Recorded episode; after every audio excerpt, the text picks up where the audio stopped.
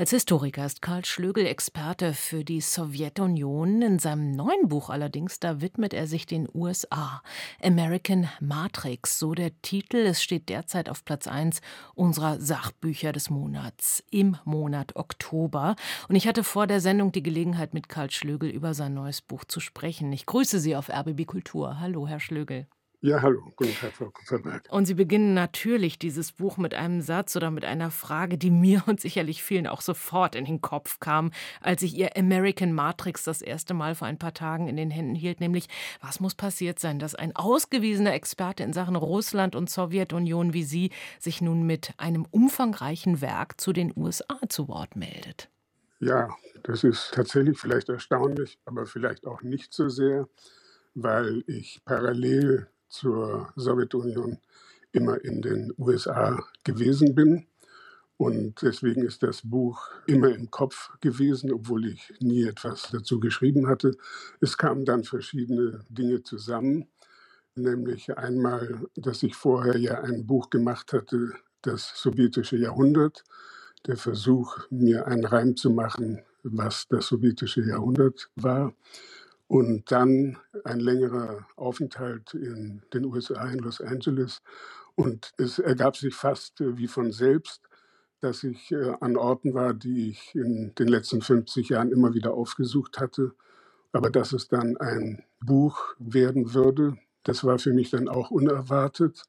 Aber es gab diesen Impuls, mhm. also nach dem sowjetischen Jahrhundert klarzukommen mit dem, was mein Amerika war. Hm, so Klar ungefähr. Zu kommen, wie Sie so schön sagen. American Matrix, der Titel, der deutet es möglicherweise auch schon ein bisschen an. Sie haben die Geschichte Amerikas, der USA im 20. Jahrhundert ausgehend von dem Gedanken einer Ortsbeschreibung, einer Topographie des Wandels versucht, wie Sie es nennen. Was bedeutet das genau? Es bedeutet, ich wollte keine Konkurrenzgeschichte schreiben, gewissermaßen von Adam und Eva bis in die Gegenwart. Es gibt ja großartige Geschichten der USA, sondern mein Blick war der, sozusagen die Oberfläche abzutasten, den Raum zu begehen, zu erschließen. Mein Motiv ist ja immer, im Raume lesen wir die Zeit, also Oberflächen, Landschaften, Architekturen zu lesen, zu dechiffrieren und mir auf diese Weise ein Bild zu machen, also nicht eine vertikale und zeitchronologische Erzählung, sondern eine horizontal über das Land hinweggehend, bereisend, begehend oder auch Overfly vom Flugzeug aus besichtigend. Im Hintergrund war natürlich immer meine sowjetische Erfahrung, also die Folie eigentlich der Sowjetunion, aber nicht jetzt als Gegengeschichte, sondern gleichsam als parallele Lektüre von Räumen. Und so da ergeben ungefähr. sich manchmal ganz interessante Parallelen, Überschneidungen, aber natürlich auch Gegensätze. Nochmal kurz zu dieser spezifischen räumlichen Prägung Amerikas. Sie nennen sie dann eben American Matrix. Was macht sie genau aus, diese Matrix?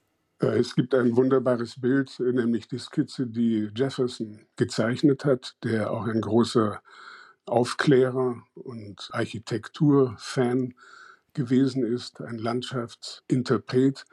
Diese Karte entwarf Amerika jenseits der ursprünglichen Kolonialstaaten, sozusagen der Entwurf, einen riesigen Raum, also kontinental Nordamerikas, rational zu gliedern, eine Form zu geben, dass der Raum gewissermaßen nicht nur beherrscht, sondern auch durchdrungen werden kann in Proportionen, die es möglich machen, politische Gemeinwesen aufzubauen. Und in gewisser Weise ist es ein Grundriss, ein geografischer Grundriss des amerikanischen Föderalismus. Mhm. Und wenn Sie wollen, ein Abbild auch der Verfassung. Karl Schlügel, Sie nehmen bei all diesen Beobachtungen und Analysen eine sehr spezielle Zeit in den Blick. Ausgangspunkt Ihrer Überlegungen ist das Jahr 1893, genauer die Weltausstellung in Chicago. Und Sie begeben sich von dort aus tastend in die und durch die Jahrzehnte hinein bis zum 11. September 2001, der Einsturz der Türme des World Trade Center. Warum diese genaue Eingrenzung? Ja, die erscheint vielleicht willkürlich, aber ich kann es einfach nur so rechtfertigen. Für mich war die 1893 Chicago Weltausstellung so der große Auftritt der Vereinigten Staaten zu zeigen, dass sie doch etwas Eigenes sind.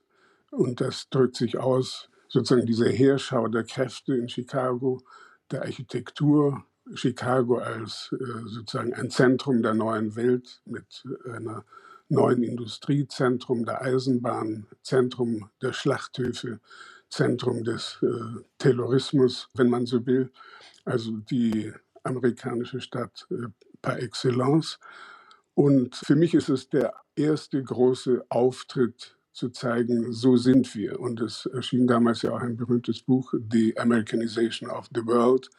Das gab so den Ton an. Und viele der Reisen, die ich dann nachvollzogen habe, die von Max Weber oder der sowjetischen Schriftsteller, die sind ja auf den Spuren dieser sozusagen dieses Großauftritts, dieses äh, faszinierenden Landes, das sich entwirft jenseits des alten Europa.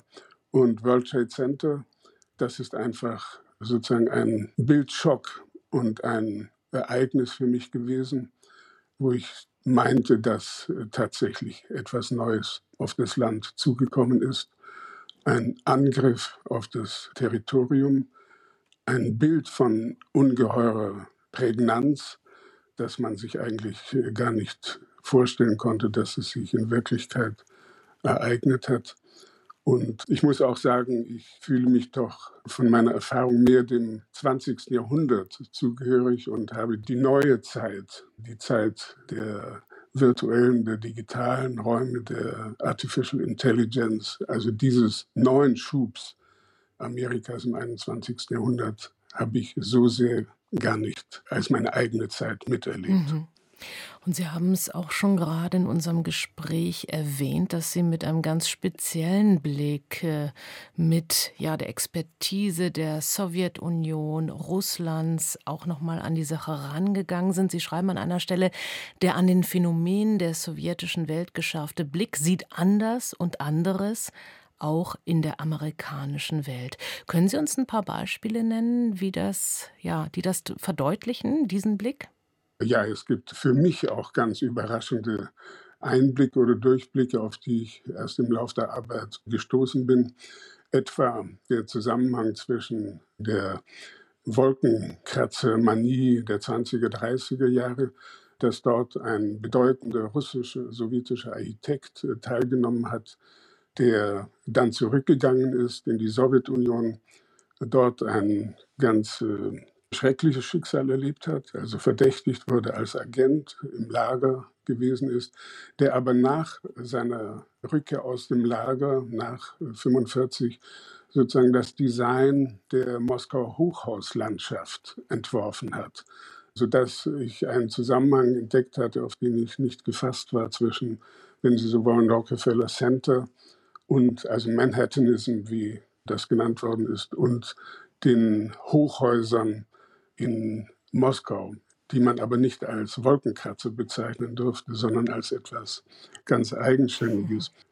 Oder ein Parallelbuch zu Tocquevilles Amerika-Buch, ein ganz bedeutendes, äh, man könnte fast sagen, ein, ein Bestsellerbuch des 19. Jahrhunderts von Marquis de Custine über Russland im 19. Jahrhundert.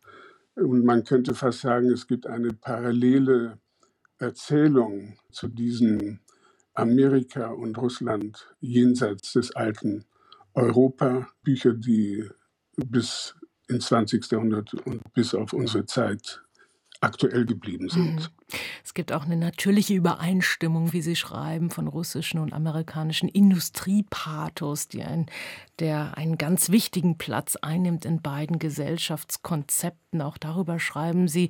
Sie äh, vergegenwärtigen uns allerdings auch, Sie sprachen gerade von dem Bildschock, des Anschlags von 9-11. Dennoch, jenseits der wirtschaftlichen Fragen, der Systemfragen, gibt es einen massiven signifikanten Unterschied. Amerika blieb vom Krieg unversehrt, anders als die UdSSR, schreiben Sie.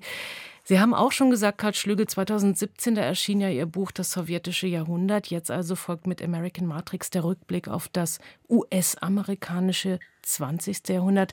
Was möchten Sie mit diesem Buch und der Gegenüberstellung aufzeigen? Oder anders gefragt, welche Schlüsse ziehen Sie, die uns möglicherweise auch das Hier und Jetzt ein wenig besser verstehen lassen? Es ist eigentlich, wie soll ich sagen, nur der Versuch, sich vor Augen zu führen, was das gewesen sein könnte und natürlich auch der Versuch, man muss es einfach zugeben, auch autobiografisch klarzukommen mit einer Erfahrung, die man über ein Viertel oder ein halbes Jahrhundert hin gemacht hat. Aber das sowjetische Jahrhundert ist zu Ende gegangen. Weniger klar ist das mit dem amerikanischen Jahrhundert.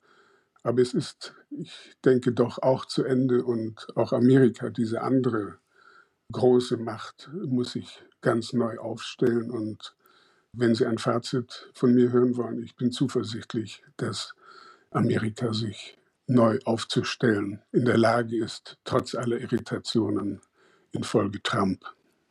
Das sagt der Historiker Karl Schlögel. Sein neues Buch heißt American Matrix, Besichtigung einer Epoche, erschien im Hansa Verlag.